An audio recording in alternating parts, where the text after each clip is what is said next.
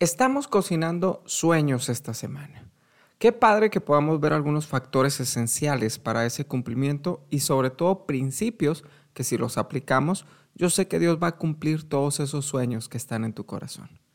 Quiero que el día de hoy pongas mucha atención en lo que vamos a hablar.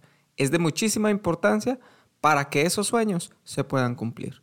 Yo soy el pastor Carlos López, ya quiero comenzar a cocinar con el principio del día de hoy. Comencemos.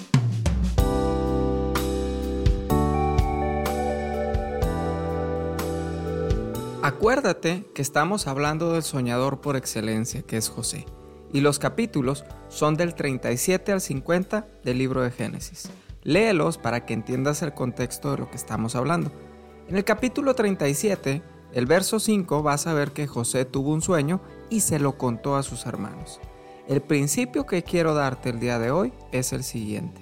No todas las personas están listas para escuchar tus sueños. Te lo repito, no todas las personas están listas para escuchar tus sueños. En el verso 4 te das cuenta que sus hermanos pues no lo querían del todo, pero José ni siquiera lo sabía. Ese es el problema. No estoy diciendo que le caigas mal a las personas, pero sí que no siempre el corazón de las personas está sintonizado a los pensamientos de Dios. Es decir, los sueños que Dios pone en tu corazón no son para todos porque no los van a entender y su corazón no está preparado para recibirlos. ¿Te ha pasado que a veces alguien viene y te expresa sus sueños y cuando se va te quedas pensando y dices, no hombre, no creo que eso vaya a suceder? ¿Te ha pasado? Yo sé que sí. Y no lo piensas por ser una mala persona o porque el que te lo contó te caiga mal, sino porque el sueño simple y sencillamente no es para ti y en tu perspectiva, entonces no es posible que se haga. No está alineado ese sueño al corazón tuyo ni al corazón de Dios. Los hermanos de José no estaban alineados al sueño de él. Al contrario, ellos hicieron todo porque esos sueños no se cumplieran. Eso es lo que puede pasar cuando tú le cuentas tus sueños a personas que no están alineados con Dios y contigo en esas metas. Lejos de ser personas que te ayuden a que se cumplan, van a ser personas que sean obstáculo para ese cumplimiento. Tienes que guardar este principio en tu corazón y debes de aplicarlo tanto para los que sí como para los que no. Te voy a dar cuatro estructuras básicas para que se fundamente este principio. Número uno, toda persona que menosprecia tus sueños no debería de escucharlos. Los hermanos de José menospreciaron esos sueños, pero eran sus hermanos. A veces pensamos que las personas más cercanas son las más apropiadas para escuchar lo que Dios está poniendo en nuestro corazón y no necesariamente. Habrá cosas donde sí, pero habrá cosas donde no. En la vida de David vas a ver ese mismo patrón con sus hermanos. Lo menospreciaron cuando llegó a la lucha con Goliat. Cuando escuchas palabras como, ay, por favor, esto no es para ti. Tú, no hombre, tú no lo vas a lograr. ¿A poco crees que eso va a suceder? Si te topas personas así, no les cuentes tus sueños. No son merecedores de escucharlos. Sé que suena radical, pero ¿cuántos sueños has dejado de lado porque alguien hizo un cuestionamiento así en tu vida? Piénsalo. ¿Cuántas veces te tumbaron el sueño con menosprecios? Número 2. Una persona que escucha tu sueño y te anima a seguirlo ciegamente tampoco es la adecuada para escucharlos.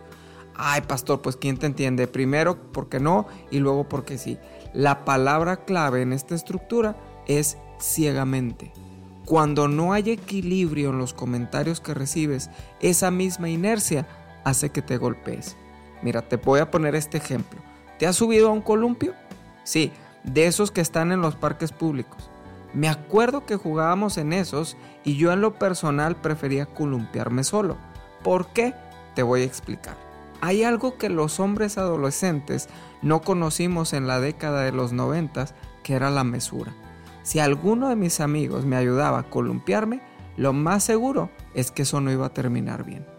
Porque lo iba a hacer con tal fuerza que incluso podría dar la vuelta completa de 360 grados de la fuerza del empuje. ¿Sabes en qué iba a terminar eso? En golpes innecesarios.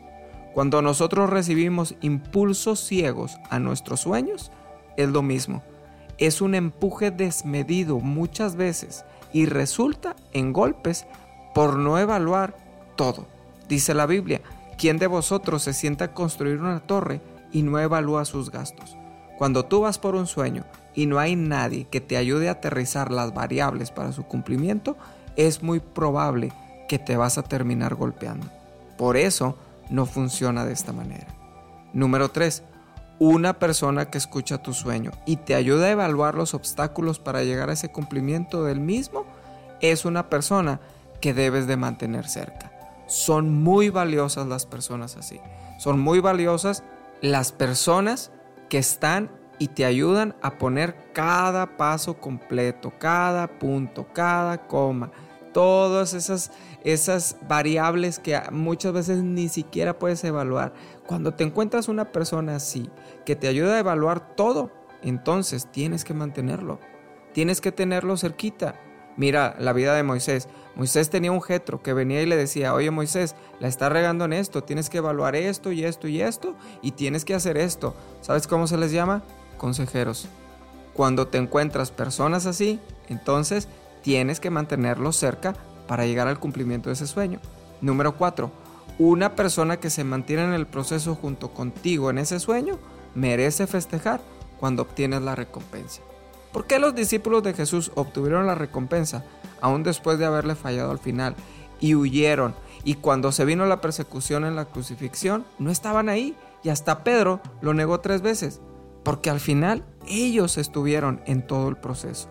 Un momento que no estuvieron no los hacía no merecedores de la promesa del Espíritu Santo. Evalúa quién ha estado en tus procesos. Esos, esos son los que merecen celebrar contigo no los que cuando a toro pasado, pues se subieron al barco. Con Noé, observa bien, la gente se quiso subir al arca ya cuando estaba lloviendo. Mientras lo construía, le dijeron que estaba loco. Solamente su familia se subió al arca oportunamente. ¿Quiénes van a celebrar contigo cuando llegues ahí?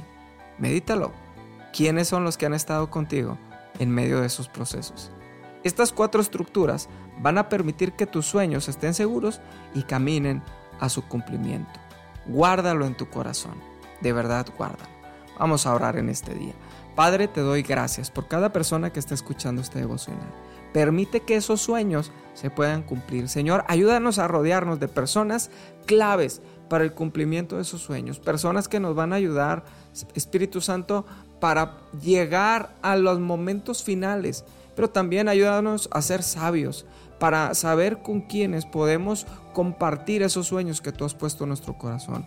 Ayúdanos, Espíritu Santo, a ser sabios, danos esa sabiduría en nuestro corazón para no contar en la emoción a todas las personas que nos vamos topando, sino a los que tú has puesto para bendición de nuestra vida. Gracias Espíritu Santo porque sé que tú nos vas a rodear de este tipo de personas.